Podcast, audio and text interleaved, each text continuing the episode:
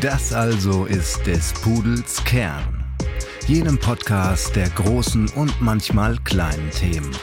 Wie gewohnt kommen Leo, Marco und Philipp auch heute wieder am runden Tisch zusammen und diskutieren über Politik, Wirtschaft und alle Fragen, die euch und uns bewegen. Viel Spaß bei diesem Podcast.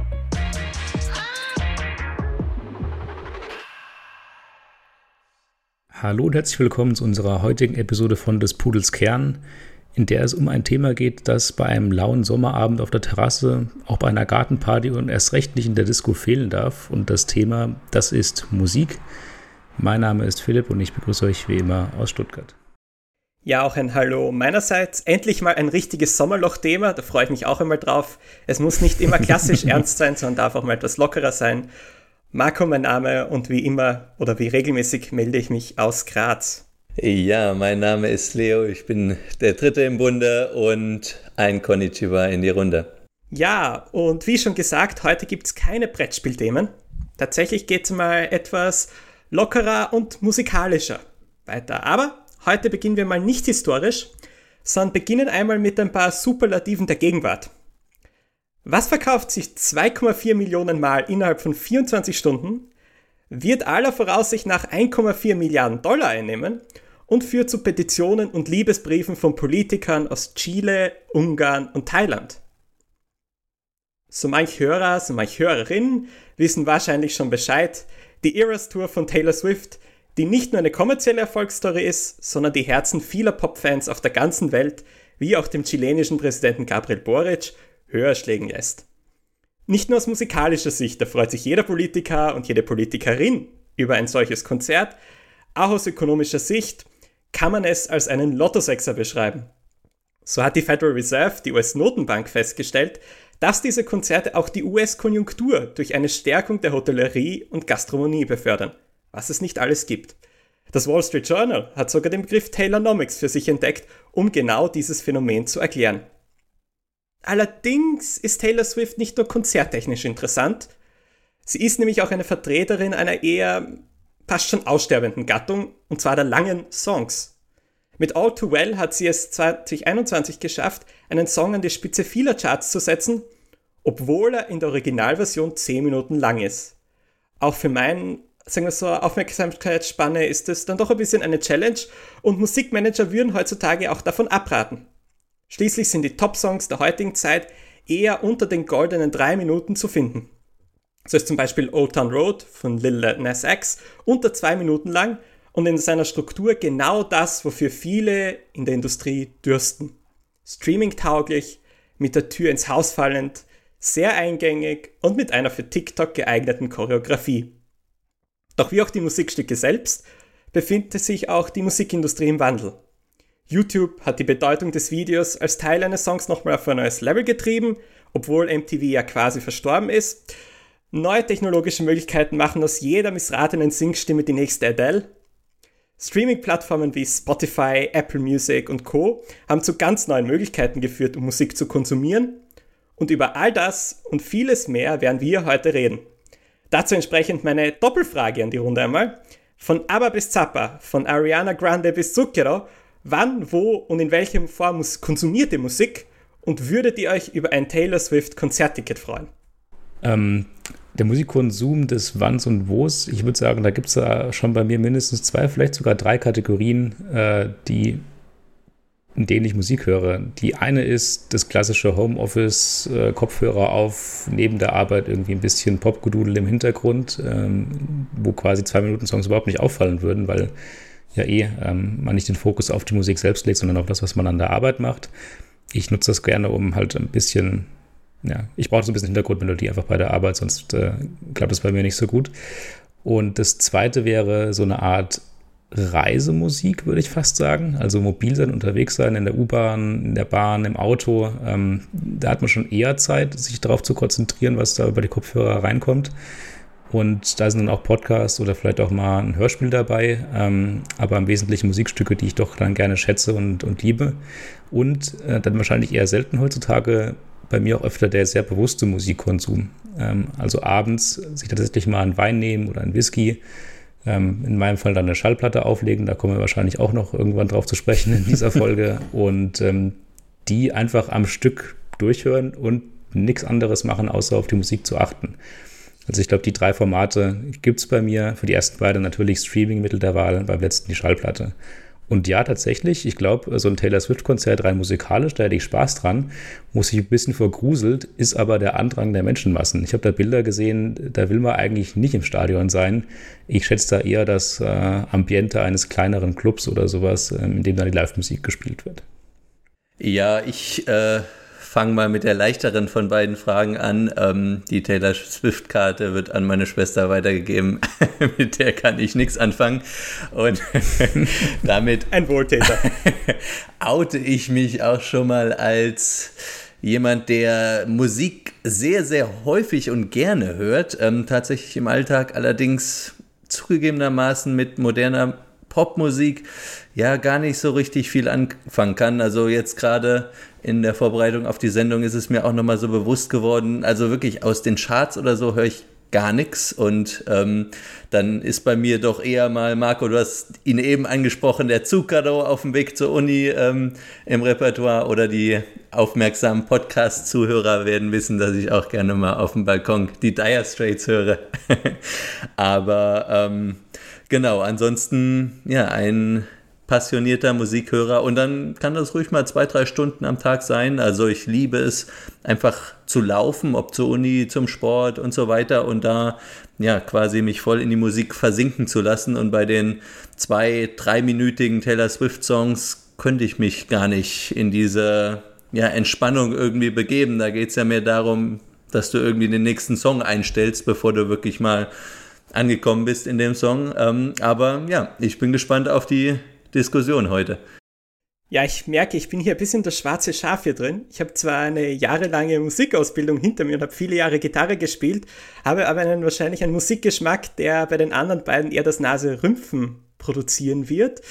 Äh, ich bin ein begeisterter Popmusikhörer und habe damit wenig Probleme, sage ich jetzt mal. Ich wäre eher bei Ariana Grande als bei Zucchero, obwohl ich ihn als einen ausgezeichneten Musiker bezeichnen würde und würde mich auch sicher als auf ein Taylor Swift-Konzert freuen, obwohl ich kein klassischer Swifty bin. Aber nichtsdestotrotz, eines ist ganz klar bei uns allen dreien zu sehen, und das ist der Zugang zum Thema Streaming und dass wir das einfach wahnsinnig gerne benutzen. Und dazu auch gleich meine erste Frage an die Runde. Was glaubt ihr, ist jetzt nicht nur die Frage, warum es sozusagen gerne gehört wird, sondern was zeichnet dieses Streaming so aus? Was würdet ihr als wirklich die Hauptqualität bezeichnen davon, dass ihr in der Lage seid, Musik zu streamen? Im Gegensatz zu anderen technologischen Möglichkeiten gäbe ja unzählige. Tatsächlich, ich, ich fange mal bei mir an. Ähm, ich muss zugeben, ich streame überhaupt gar keine Musik. Also ich mag diese Idee äh, nicht so richtig, dass du irgendwie auf eine App wie, wie Spotify angewiesen bist ähm, oder keine Ahnung, Apple Music oder so. Also ich habe wirklich die Musik ganz normal als MP3 runtergeladen und auf meinem iPhone ähm, weil ich irgendwie ja, dieses Gefühl auch mag, dass es wirklich die Musik ist, die ich über die Jahre ähm, gesammelt habe, die dann wirklich auch mir ist. Also die ich wirklich physisch runtergeladen habe, ähm, wie bei einem guten Buch oder so, äh, was du in deinem, ja, in deinem Schrank stehen hast, in, der, in deinem Regal. Und ähm, genau, ich schaue auch, um ehrlich zu sein, auf diese ganzen Streaming-Dienste eher ein bisschen kritisch, sage, sagen wir es mal so, weil ich glaube, da werden wir später auch noch drauf zu sprechen kommen, die ja doch Schuld für viele Veränderungen in der Musikindustrie heutzutage sind. Also es ist eben wirklich in meinen Augen diese Inbegriff von der Individualisierung unserer Gesellschaft, wie wir das schon ja, in häufigen Episoden jetzt angesprochen haben. Ne? Dieses, du kannst immer das, was du willst, quasi abrufen, ohne dass du überhaupt nochmal fremden Einflüssen anderer Musik oder so ausgesetzt sein musst.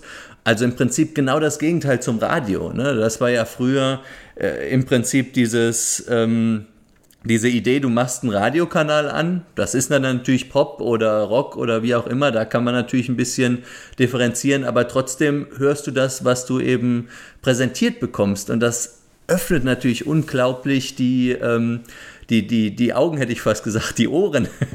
Und äh, ja, setzt dich auch mal ein paar neuen Musikrichtungen, ein bisschen alternativer Musik aus. Und ich finde, das geht heute teilweise ein bisschen verloren. Also in Marburg zum Beispiel ähm, haben wir ein unglaublich interessanten, interessantes Radio. Ähm, Programm, das heißt Radio Unerhört, wo du wirklich komplett geschaffelte, verrückte Musik teilweise hörst. Also da kommt mal ein japanisches Lied, da kommt mal ein mexikanisches Lied und das dritte ist irgendein Ballermann-Lied. Also wirklich komplett wilde Sachen. Ähm, tatsächlich, wer immer bei mir im Auto sitzt, die meisten mögen es nicht, wenn ich es anmache, aber ich finde die Idee eben ganz gut, dass du wirklich mal was anderes mitbekommst und ich glaube, das ist ein Problem von den Streaming-Diensten. Philipp, wie siehst du das? Trägt das für dich auch zur Individualisierung der Gesellschaft bei? Äh, da muss ich tatsächlich gerade direkt mehrfach widersprechen. Da waren zwei bis drei Aussagen drin, denen ich so nicht zustimmen kann. Ähm, Fange aber trotzdem erstmal mit meinem persönlichen in der persönlichen Art der Nutzung des Mediums an. Ich würde es so formulieren, angefangen, wahrscheinlich wie wir alle, habe ich irgendwann mit einem MP3-Player oder vorher als CD und Kassette, als es noch physikalische Medien gab, die man ähm, sich zu Gemüte führen konnte. Und ähm, habe wahnsinnig gerne iTunes genutzt und dort, Leo, wie du es beschreibst, auch eine eigene Sammlung kuratiert über Käufe von verschiedenen Musikstücken, ähm, die ich quasi gegen Bezahlung dann von verschiedenen Künstlern erworben habe. Und die sind auch heute noch in meiner, meinen Playlists und meinen regelmäßig gehörten, gehörten Stücken.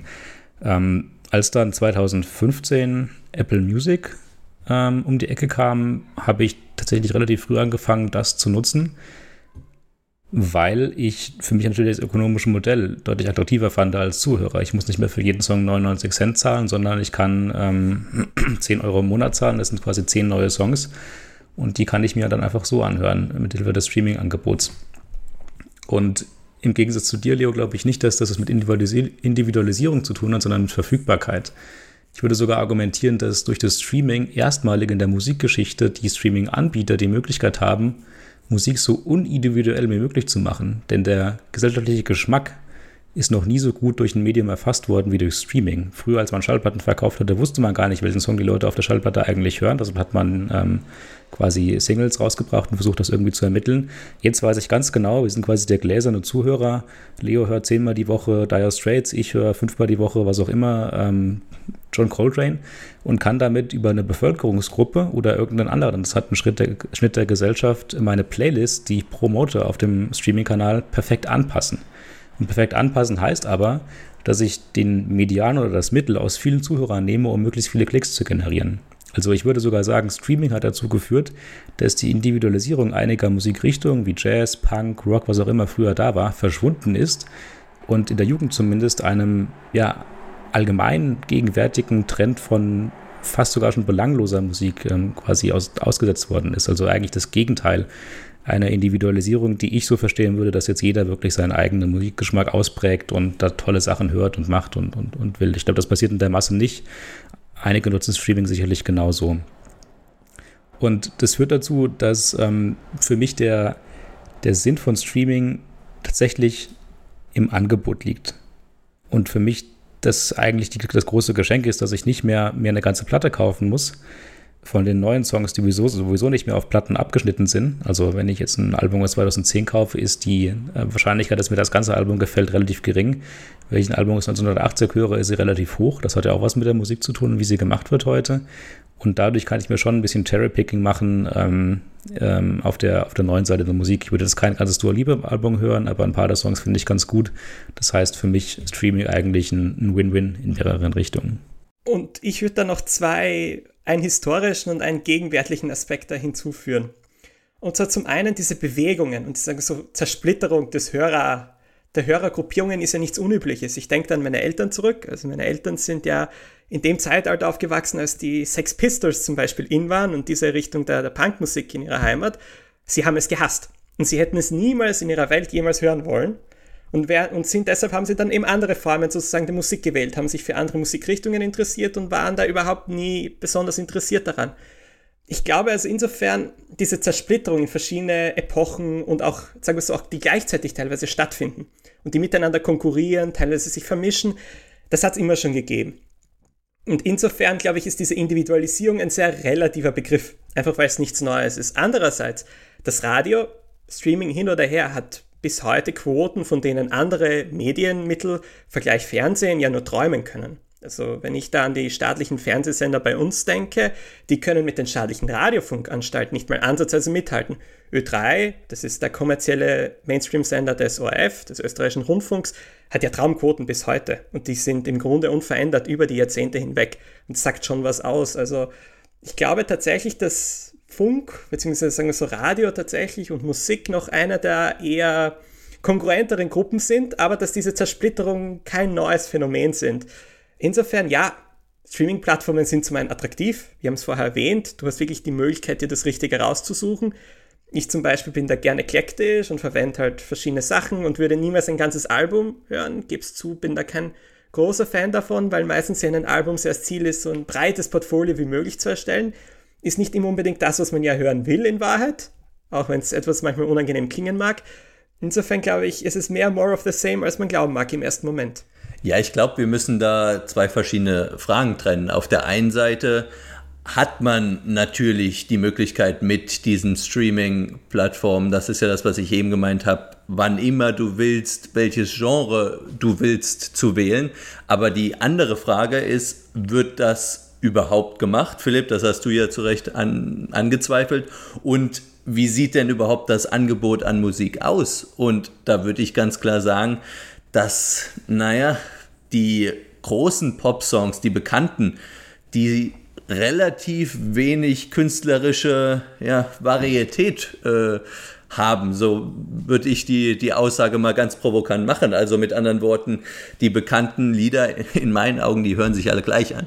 Also ich höre da jetzt keinen großen künstlerischen Unterschied raus. Und ich glaube, das ist auch ein... Ähm, ganz großes Problem, dass du einfach nicht mehr dieses Angebot hast, was, ja, wie, wie früher. Ich denke da jetzt zum Beispiel an, an, an Pink Floyd, äh, was die da rum experimentiert haben. Also Wahnsinn, das, die haben da wirklich im Prinzip als eine Rockband vier, fünf verschiedene Genres abgedeckt. Also wirklich von, von Jazz bis hin zu, zu Heavy Metal teilweise alles irgendwie mitgenommen. Und ich glaube, im Angebot von der Musik da fehlt mir häufig auch einfach diese, ja, diese, diese Experimentierfreudigkeit. Also Pink Floyd eben angesprochen, ähm, Alan Parsons Project, auch so eine legendäre britische Band.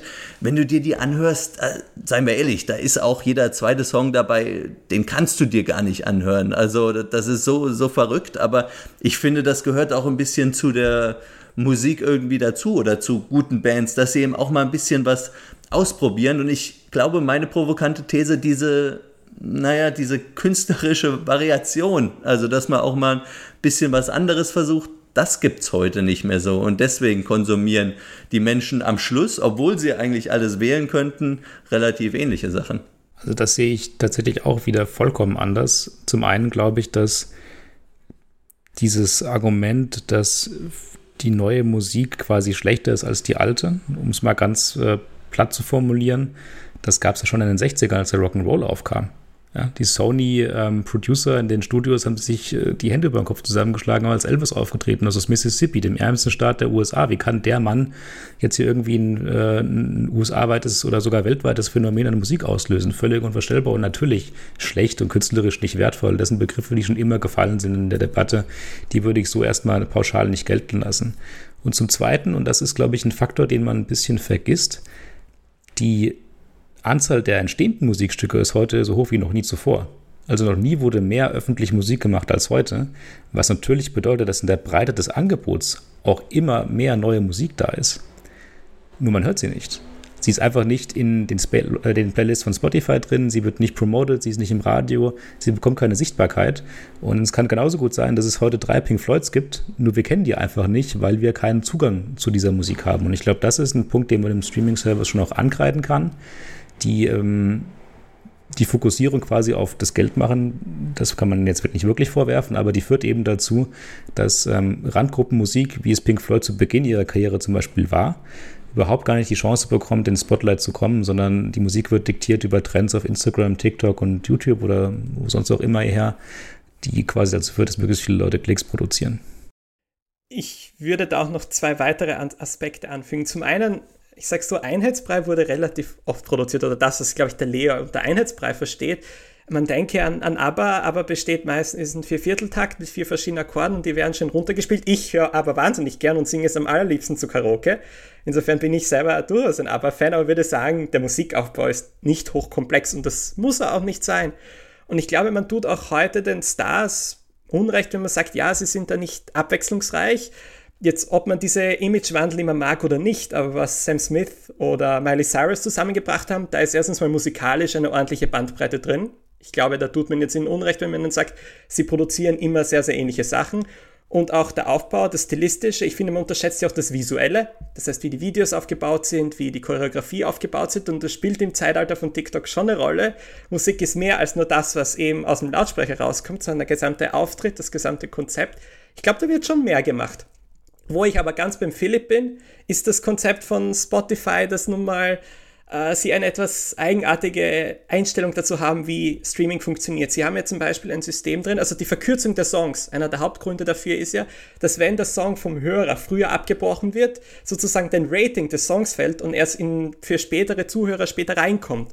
Das heißt, wenn ich einen 6,5 Minuten Song produziere und es ist nicht Bohemian Rhapsody, schaut es eher schlecht für mich aus. Wenn mein Clip aber nur 99 Sekunden hat, ja, dann wird es ein bisschen leichter.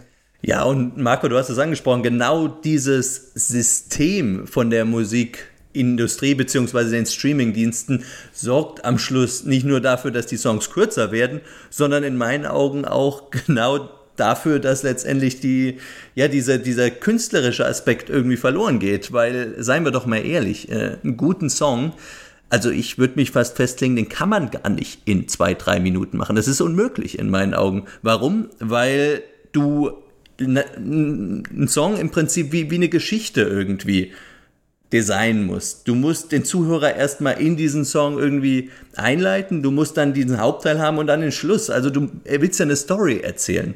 Und ich glaube, diese Story kannst du in zwei, drei Minuten einfach nicht erzählen. Das ist, das ist nicht möglich. Und seien wir doch mal ehrlich, ihr habt jetzt so ein paar Namen von Taylor Swift über Miley Cyrus angesprochen. In meinen Augen keiner von denen hat wirklich was Neues gewagt, musikalisch. Also, wir brauchen jetzt nicht darüber reden, dass die Bühnenshow, die wird immer skandalöser, da wird äh, immer weniger angezogen oder die Musikvideos, die Songtexte, da werden alle Hüllen fallen gelassen und alle Hemmungen. Aber letztendlich von der Musik her hat doch da keiner irgendwas Neues erfunden. Aber würdest du nicht sagen, würdest du nicht sagen, dass Taylor Swift von einer Country-Sängerin sich massiv weiterentwickelt hätte? Ja, Marco meint. Die sie ja ursprünglich war. Sicher, hundertprozentig, aber eher Richtung Mainstream weiterentwickelt hat. Das, was ich meine, ist, diese Topstars, die können sich ja gar nicht neu erfinden. Warum nicht? Weil sie ja ein breites Publikum ansprechen wollen und müssen am Schluss. Und ich glaube gerade, Philipp, diese, diese Songs, die du eben angesprochen hast, wie Bohemian Rhapsody, das sind Songs, die wurden von Bands durchgedrückt. Das sind Songs, die von den Producers nicht unbedingt auf der Platte gewollt äh, waren, sondern die, wo die Bands gesagt haben, hier, wir machen das. Denk an Pink Floyd, Uma Guma. Also wenn du dir, wenn du dir die Platte anhörst, du denkst dir, das, das gibt's doch gar nicht. Und selbst ich als Hardcore-Fan kann mir das Ding nicht anhören. Aber das ist das, was ich meine. Manchmal muss man auch Musik machen, die vielleicht unpopulär ist, die vielleicht nicht jedem gefällt oder im Zweifel sogar gar keinem gefällt, um sich selbst weiterzuentwickeln. Und ich glaube, gerade eben mit dieser großen Erreichbarkeit von den Topstars, um Taylor Swift zum Beispiel, hast du diese Anreize nicht mehr, beziehungsweise willst nicht das Risiko gehen, eingehen, irgendwie jemanden vor den Kopf zu stoßen, indem du einfach einen Song machst, den die Leute nicht gut finden. Also ich finde, man sollte jetzt nicht von persönlichem Geschmack auf Kunstfähigkeit von anderen Leuten schließen. Da bin ich ein bisschen bei Marco, weil dir mag vielleicht Taylor Swift nicht gefallen, aber quasi abzusprechen, dass die Songs nicht handwerklich gut sind, ist auch falsch. Und auch zum Komplex Taylor Swift sicherlich eine Sonderrolle, aber sie ist ja eine der wenigen Künstlerinnen heutzutage. Ich bin jetzt kein Fan von ihr oder höre die Musik jeden Tag, aber sie produziert ja, produziert ja selbst. Sie hat jetzt als wenige der Künstlerinnen heutzutage die Möglichkeit, genau die Songs zu machen, die sie machen will. Und deshalb ist eben auch ein 10-Minuten-Stück in 2021 während der Corona-Pandemie dabei rausgekommen. Das wäre unter einem Label wie Columbia, ich weiß gar nicht, wo sie vorher war, ich glaube Columbia, ähm, das wäre gar nicht möglich gewesen. Und das Phänomen, dass die Songs jetzt vielleicht anders klingen, als du das mit Pink Floyd assoziierst, ist ja eher eines des persönlichen Geschmacks, als das, dass es dieses, diese Möglichkeit der künstlerischen Entfaltung nicht mehr gibt. Also ich finde, da muss man schon nochmal klar abgrenzen. Also ich will jetzt gar nicht von meinem persönlichen Geschmack jetzt auf die, ähm, auf die breite Masse extrapolieren, aber ich erinnere mich immer, ähm, also ich äh, habe früher Klavierunterricht genommen, relativ lange, und ich erinnere mich immer an meinen Klavierlehrer, der hat eine Sache gesagt und die ist mir bis heute im Ohr geblieben, und zwar die Frage, woran erkennt man guten Song? Und er hat gesagt, es ist relativ einfach. Ein guter Song ist raffiniert gemacht und einen guten Song kann man so häufig anhören, wie man will. Er hat gesagt, im Gegenteil, je häufiger man den anhört, umso besser. So, und Marco, jetzt will ich dich mal sehen, wie du zehnmal hintereinander Taylor Swift anhörst. oh, das wäre kein Problem, finde ich sogar tatsächlich. Aber äh, ich, ich würde trotzdem darüber hinausgehen und sagen, ich gebe dir noch ein extremeres Beispiel. Und jetzt, ich würde sagen, dass Andreas Gabalier ein guter Künstler ist. Weil er schafft es tatsächlich, dass viele Menschen seine Songtexte gerne hören. Er hat durchaus ein Repertoire, ein musikalisches, gesanglich ist er nicht unfähig und trotzdem würde ich es mir niemals zehnmal hintereinander anhören. Ist aber jetzt deshalb ein schlechter Musiker? Nein, um Himmels Willen, er ist ein ausgezeichneter Musiker. Dass ich Schlagermusik schrecklich finde und Hula, mit Hula Palu kann man mich jeigen, also das ist keine Frage. Aber trotzdem ist es deshalb ja nicht musikalisch schwach in dem Sinne und ich würde sagen, man tut denen ja dann doch in vielerlei Hinsicht Unrecht. Andererseits natürlich muss man auch sagen, ja, es gibt nun einmal Musiker oder Bands oder Gruppen, man denke zurück an die Spice Girls seiner Zeit, ja, die sind komplett zusammengewürfelt, denen wird ein Song vorgesetzt und die spielen den einfach runter. Das heißt aber nicht, dass die Musik deshalb schlecht war, unerfreulich oder sagen wir so, jetzt äh, qualitativ nicht hochwertig genug. Wenn es die Menschen gerne hören, wenn die Menschen Spaß damit haben, gute Emotionen damit verbringen und eine gute Zeit damit haben, dann sind die Spice Girls eine ausgezeichnete Band in meinen Augen. Das ist keine musikalische Frage, sondern ist eine Frage dessen, was der Mensch in seiner Freizeit genießt, beziehungsweise was er gerne macht. Und ich glaube, das ist es wie mit dem Sport. Es gibt keinen guten Sport und keinen bösen Sport. Es gibt Sport, den Menschen machen und es gibt Sport, den Menschen nicht machen. Und so ähnlich ist es mit der Musik auch. Genau, und das wäre genau der Punkt, den ich jetzt auch gemacht hätte. Ich glaube, man muss sogar noch weitergehen und sagen, es gibt gar keine objektiv gute Musik. Also wenn ein Musiklehrer einem erklärt, was ein guter Song ist, würde ich erstmal weghören, weil du findest immer zehn Leute, die zehn Cavalier-Songs gleichzeitig oder wie auch immer hintereinander sich anhören. Es ist ja viel mehr eine Aussage darüber, was man emotional persönlich damit verbindet mit der Musik, anstatt wie sie gemacht ist. Es gibt sicherlich auch hervorragende Songs, die Leo schlecht findet oder Marco schlecht findet. Also das ist ja völlig absurd zu glauben, nur weil einem etwas nicht gefällt, muss man quasi sagen, der, der Künstler ist irgendwie beschränkt oder lebt sich nicht aus oder was auch immer. Der Song ist handwerklich schlecht gemacht. Ja, ich, ich weiß nicht. Also das ist ja immer die Standardaussage. Jeder hat seinen Musikgeschmack und es gibt kein Gut, kein Schlecht. Ja, schön und gut. Aber dann brauchen wir nicht drüber diskutieren und keinen Podcast drüber machen. Also äh, sicher gibt's gute Musik und es gibt schlechte Musik. Also da braucht man in meinen Augen jetzt nicht drüber streiten. Ähm, wo da die Grenze verläuft, da kann man sicherlich drüber streiten. Aber ich glaube, was alleine uns heutzutage schon aufmerksam machen sollte, dass vielleicht irgendwas mit der Qualität der Musik heute nicht stimmt, ist der Fakt, dass vor allem auch junge Leute heute immer mehr sich von der modernen Musik abwenden und eher alte Musik konsumieren. Also sowas kenne ich jetzt zum Beispiel von meinen Eltern von der Generation nicht. Also das war nicht so, dass die dann irgendwie diese, was weiß ich, Musik aus den 30ern oder so noch verehrt haben. Ne? Also da war jeder ähm, an Bord. Also ob das jetzt die Beatles oder die Rolling Stones war, aber ähm, jeder hat zumindest diese neue Musik in eine, der einen oder anderen Weise mitgenommen. Ich glaube, der Fakt, dass heute sich doch relativ viele junge Leute von dieser Popmusik abwenden und sagen, ja, eigentlich das früher, was weiß ich, ähm, auch wenn das aber Aretha Franklin oder Last Christmas ist, aber die eben sagen, früher, die spricht mich irgendwie mehr an die Musik, das sollte einem schon zu denken geben in meinen Augen. Da muss man aber auch mitbedenken, dass die Musikwelt nun mal etwas globaler geworden ist. Also zum einen ist es einfach die höhere Verfügbarkeit von alter Musik. Ich glaube, das spielt eine Rolle. Also wir haben einfach hochqualitative und relativ ähnliche Musik über die letzten Jahrzehnte erhalten. Also ich behaupte, den Eurodance der 1990er, die kannst du heute bei einem EDM-Festival aufführen und das ist trotzdem kein Problem und wird als top modern angesehen werden. Ich glaube erstens mal, dass hier einfach durch das Mischmasch der letzten Jahrzehnte sich auch eine gewisse Verähnlichung breit gemacht hat und somit ein Rückbesinnen auf ältere Songs einfacher möglich ist und kein Problem ist. Und andererseits, äh, der Musikmarkt hat sich eben welttechnisch weiterhin geöffnet. Also ich behaupte mal, vor 30 Jahren hätte sich keiner mit Musik aus Südkorea befasst. Mittlerweile ist K-Pop tatsächlich ein Faktor und das ist kein so kleiner. Also sie haben es geschafft, den Hypepark aufzufüllen. Ja. Ist schon ein Qualitätsbeweis. Ja, das stimmt auf jeden Fall. Ähm, eine Ergänzung, ähm, die ich eben oder zu dem Kommentar eben noch machen wollte. Ähm, generell heißt das natürlich nicht, dass irgendwie früher alle Musik gut war. Ich meine, wir hören natürlich heute nur die Musik von vorgestern, die sich auch wirklich durchgesetzt hat. Also da gab es auch genauso viel Trash. Ähm, da, das nicht falsch verstehen, aber ich glaube, die wirklich wichtige Frage, die wir uns heutzutage stellen sollen oder die ich mir auch immer häufiger stelle, ähm, wie sieht es denn in 40, 50 Jahren aus? An welche Bands, an welche Künstler wird man sich denn da überhaupt noch erinnern? Und deswegen die Frage an euch, gibt es denn heute überhaupt noch diese hm, Rolling Stones, äh, vielleicht sogar Bachs oder Haydns, also diese Musik, die irgendwie für die, äh, für die Ewigkeit ist? Und wenn ja, wer, wer wäre das? Also mir würde da persönlich zumindest kein Kandidat einfallen.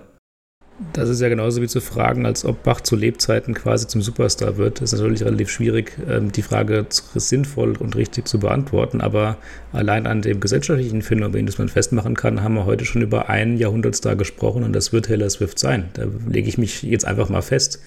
Nicht, weil die Musik vielleicht äh, allen super gut gefällt, aber das Phänomen, das sie losgetreten hat in Wirtschaft und Gesellschaft, ist etwas, über das die Musikindustrie lange sprechen wird. Das, äh, dessen können wir uns sicher sein. Und auch der, ähm, die Wiederkehr des Konzertes, die sie im Prinzip einberufen hat mit ihren verschiedenen äh, Tours, wird eine Veränderung sein, die uns, glaube ich, lange, relativ lange enthalt, erhalten bleibt. Ähm, interessanterweise zu dem generellen Punkt der jungen Leute, die von der modernen Musik abkehren, kann man ja auch feststellen, dass es immer mehr eine Nostalgiebewegung insgesamt in der Gesellschaft gibt. Mode kehrt natürlich zyklisch zurück, also das haben wir schon immer gehabt. Und wir haben das gleiche jetzt bei der Musik. Man denke an Dua Lipa, das letzte Album hieß ähm, Future Nostalgia. Also wie, wie sie quasi den Disco-Pop der 90er Jahre revolutioniert, war 2021, glaube ich, ein Riesenthema in der Musikbranche. Und dieses Schema und die Möglichkeit, dieses Schema auszuüben, haben wir ja noch nicht lange. Also in 1960 konnte man nicht so einfach den Trend von vor 20 Jahren irgendwie reproduzieren. Da war man noch gezwungen, mehr oder weniger vielleicht mal eine neue Richtung auch auszuprobieren.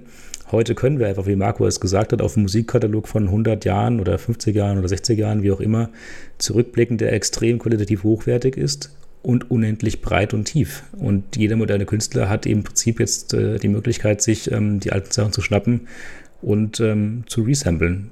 Kate Bush's äh, Running on the Hill durch Stranger Things popularisiert. Solche Sachen sind, glaube ich, eher ein gesamtgesellschaftliches Phänomen, wie auch Stranger Things mehr oder weniger eher ein gesamtgesellschaftliches Phänomen ist. Also das ist eine Netflix-Serie, für die, die es nicht kennen, die uns irgendwie zurück in die 90er holt oder 80er in dem Fall. Und diese, diese Rückreisegedanke, der scheint gerade wahnsinnig attraktiv zu sein. Und das wäre für mich die Erklärung, warum auch das Abwenden von moderner Musik immer öfter passiert. Ja, und wenn ich bedenke, dass jetzt in diesem Barbie-Fieber auch mal Barbie Girl, dieser furchtbare Song, der ist ja wirklich schrecklich, auch wieder auftaucht, sagte das, dass es nicht nur Qualität ist, was überlebt. Aber eines ist klar, oder eines ist für mich zumindest offensichtlich, äh, wenn ich über internationale Stars rede, die in 50 Jahren sozusagen noch über die noch immer dann gesprochen wird, da können wir vielleicht eine Liste erstellen. Aber bei deutschsprachigen Stars wird es deutlich schwieriger. Also wenn ich bedenke, tatsächlich in den letzten Jahrzehnten nehmen wir jetzt mal Kim Petras raus. Äh, da ist der Fall ein bisschen anders gestaltet, aber ansonsten aus dem deutschsprachigen Raum ist seit Falco und Nena international dann doch nicht viel rausgekommen. Rammstein, eine erfreuliche Ausnahme, aber in einer etwas eigenen Musikkategorie. Das muss man auch sagen. Ansonsten muss man sagen, etwas dürre. Wie seht ihr das? Ja, also ich sehe das ganz ähnlich. Um die deutsche Musik, zumindest international, ist es da nicht gut bestellt. Also ähm, da ist natürlich die sprachliche Barriere auf jeden Fall ein großes Problem. Also äh, ich könnte mir schon vorstellen, dass Deutsch eben als äh, lyrische Gesangssprache einfach in vielen anderen Nationen nicht so anerkannt oder so hoch im Kurs steht, sagen wir es so. Aber ich glaube, um ehrlich zu sein, du hast eben Rammstein schon angesprochen, wir haben ja ein paar ähm, wirklich internationale Top-Bands. Also äh, das geht, geht los bei den Scorpions, ähm, Rammstein und so weiter. Also Rammstein nur als Beispiel, die haben, glaube ich, in, in Russland ähm, auf irgendeinem so Acker äh, wirklich im, im tiefsten Nirgendwo haben die das größte Konzert der Welt was je gemacht wurde, gemacht vor Millionen von Russen. Ähm, also wir haben schon ein paar. Was mich nur immer wieder wundert, um ehrlich zu sein, ist, wie diese Bands oder diese Künstler dann doch relativ wenig Wertschätzung irgendwie ähm, in Deutschland erfahren. Also Rammstein jetzt ein bisschen abstrahiert von der, von der aktuellen Affäre natürlich, aber auch davor, ähm, ich finde, sie waren einfach relativ wenig präsent und haben jetzt nicht diesen Stellenwert oder haben immer noch nicht den Stellenwert wie auch die Scorpions, den sie eigentlich verdient hätten. Also ich glaube, wir tun uns generell schwer, nicht nur überhaupt diese internationalen Stars hervorzubringen, sondern das am Schluss auch irgendwie wertzuschätzen, dass wir ähm, ja, dass wir Top-Talente haben, die ab und zu zumindest schon mal in den Billboard-Charts ähm, unter den Top 10 zum Beispiel sind. Ja, und gut, man hat es ja versucht wertzuschätzen, indem man zum Eurovision Song Contest eine billige Rammstein-Kopie schickt. Ähm, hat halt nicht so gut funktioniert. Und ich glaube, das ist auch ein Riesenpunkt, dass die Musikstars, die wir haben, einfach Musikgenres bedienen, die nicht jeder hören will. Wenn wir jetzt die nächsten Beatles im Land hätten, sähe das anders aus. Aber come on, wer, wer hört denn wirklich ernsthaft Rammstein quasi? Also, wer geht denn zum Konzert, um nicht die Show zu genießen, sondern wer findet die Musik wirklich gut? Das ist ein minimaler Prozentteil der deutschen Bevölkerung oder der Bevölkerung insgesamt. Das ist schwieriges Thema, glaube ich, da jetzt ähm, fehlende Wertschätzung zu unterstellen. Ich glaube einfach, das ist so obskur im Großen und Ganzen, dass man gar nicht, ähm, also sich damit gar nicht verbinden kann. Und zum Zweiten würde ich gerne noch ergänzen und die Frage stellen, wann denn Deutschland überhaupt zuletzt wirklich weltformatige Stars herausgebracht hat. Nena und Falco waren ja auch wieder rühmliche Ausnahmen in einer düsteren Zeit. Mini Vanilli, Marco, du hast es vorab rumgeschickt, relativ erfolgreich in den USA, war mir so auch gar nicht bewusst. Aber wenn man ehrlich ist, das Zentrum der Musikindustrie war zuletzt in der Renaissance oder zu, zu, zu Bach, Mozart und, und, und der war noch nicht mal Deutscher. Deutschland. Weil Deutschland, ja, eben. Und ich meine, damals war aber Deutschland auch ein ein Kulturzentrum ähm, oder ein Kulturleader weltweit. Da wurde Kultur in Deutschland gemacht oder im deutschsprachigen Raum. Und heute würde ich sogar so weit gehen und sagen, Kultur wird noch nicht mal in Europa gemacht. Also die ähm, Entwicklungen spielen sich alle in Amerika oder in Asien ab. Und das, was wir hier quasi insgesamt in der ähm, Feuilleton-Szene betreiben, ist schon eher weniger relevant und deshalb vielleicht auch okay, dass wir keine deutsche Musikindustrie haben. Ja, ich bin ja auch der Meinung, dass es ein bisschen selbstverschuldet ist teilweise, einfach weil wir da auch strukturell dann anderen Ländern daherhinken. Also bei uns sitzen da teilweise noch immer dieselben Akteure wie in den 80ern. Das ist in Österreich tatsächlich der Fall.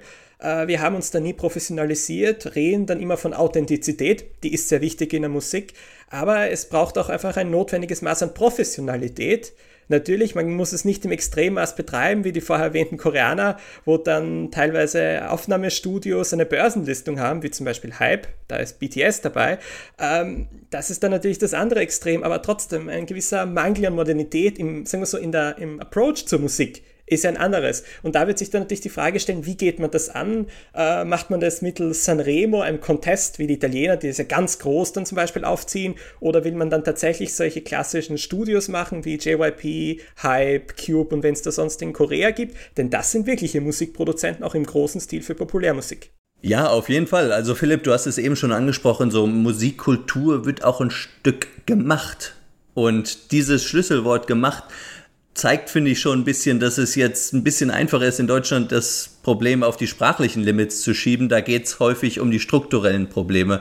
Marco, da, das hast du eben schon angesprochen. Und allein ähm, nicht nur das Abschneiden beim Eurovision Song Contest, sondern die Vorbereitung dafür, die findet in meinen Augen in Deutschland nicht mit der gleichen ja, Professionalität ähm, statt, wie das zum Beispiel in Italien der Fall ist. Also Sanremo ähm, kann ich aus erster Hand berichten, das ist, das ist ein top organisiertes Event vorneweg, also wo dann wirklich alle Italiener vorm Fernseher sitzen. Also das ist ja in Deutschland noch nicht mal beim Eurovision Song Contest so, aber in Sanremo, das ist wirklich ja, fast gleichbedeutend mit dem WM-Finale so ungefähr und hat auf der einen Seite dadurch natürlich ein bisschen ähm, ja, nationsbildenden Charakter, aber auf der anderen Seite hat es eben auch diesen Charakter, dass es wirklich strukturell quasi über ganz Italien die Talente zusammengezogen werden durch, ähm, ja, durch äh, Talent-Scouter quasi, dann nach Sanremo äh,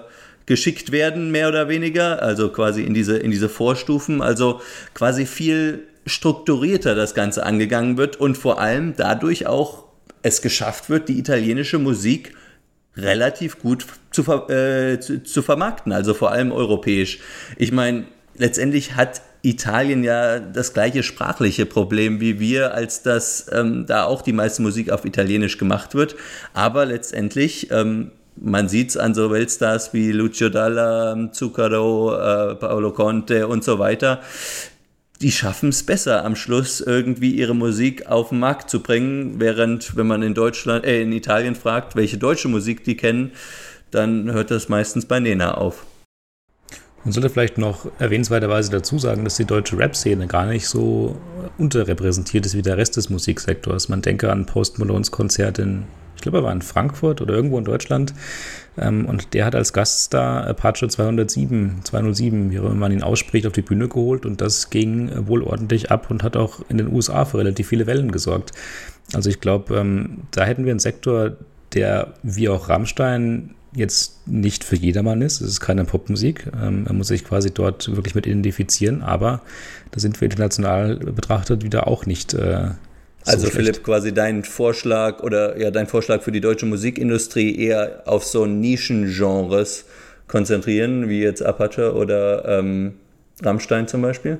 Also vielleicht sehe ich im Gegensatz zu euch noch nicht mal die Notwendigkeit, irgendwas zu ändern, weil ich gar nicht glaube, dass wir eine gute Musikindustrie brauchen. Ich glaube, das wäre ein bisschen ein Lost Cause auf Pop-Ebene, überhaupt mit jemandem konkurrieren zu wollen, ähm, wenn man sich anschaut, welche Mittel auch anderen Ländern zur Verfügung stehen.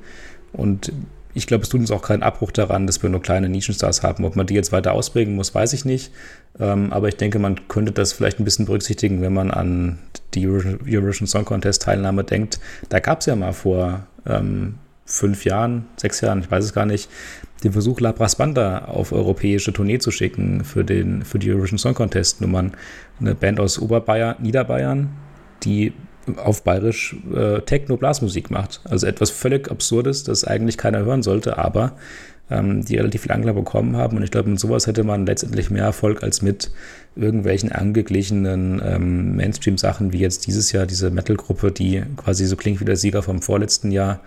Ähm, ja, schon, schon richtig interpretiert. Die Nischen sollten wir stärken, aber ich glaube nicht, dass wir die Notwendigkeit haben, eine große Musikindustrie hier aufzubauen. Ja, ich, ich muss nur eine kleine Unterscheidung, glaube ich, hier machen zwischen Österreich und Deutschland noch. Diesen, diesen Punkt sei hier gesagt. Wir sind dann doch traditionell eine Kulturnation oder wollen als solche angesehen werden. Ob das immer so klappt, das ist ein anderes Thema. Wir sind ja auch die Produzenten von Andreas Cavalier, dem angesprochenen. Aber deshalb würde ich sagen, bei uns ist, glaube ich, der Anspruch ein leicht anderer. Ich bin bei euch, dass der Deutschrap auf jeden Fall mehr Achtung braucht. Er hat ein bisschen das, eben das sprachliche Problem, weil bei Rap äh, der Text einfach extrem im Vordergrund steht. Nicht nur das eben, sagen wir so, das Musikalische, das Rhythmische. Also ich verstehe in vielen Liedern den Text nicht, ich muss es zugeben, auch von vielen Liedern, die mir gut gefallen. Ich habe keine Ahnung, worüber sie singen. Das ist halt beim Rapper ein bisschen anders. Da ist der Text ja das Zentrum vom Ganzen. Das macht die Verbreitung, glaube ich, eine Spur schwieriger. Dann doch irgendwann. Aber ich glaube, für Österreich wäre es wirklich wichtig, auch mal da wirklich bei der Professionalisierung anzugehen. Da mal neue Charaktere reinzubringen, wirklich frischen Wind reinzubringen. Mein Wunsch wäre eben ein bisschen, bisschen Südkorea bei uns. Das wäre so mein Traum, aber ich glaube, da, da werden meine Träume nie so schnell erfüllt werden, nichtsdestotrotz. Aber vielleicht wird es andere Möglichkeiten geben, uns trotzdem zu modernisieren, zum Beispiel mittels AI, künstliche Intelligenz, die vielleicht dann neue Texte schreibt oder eben andere Möglichkeiten eröffnet.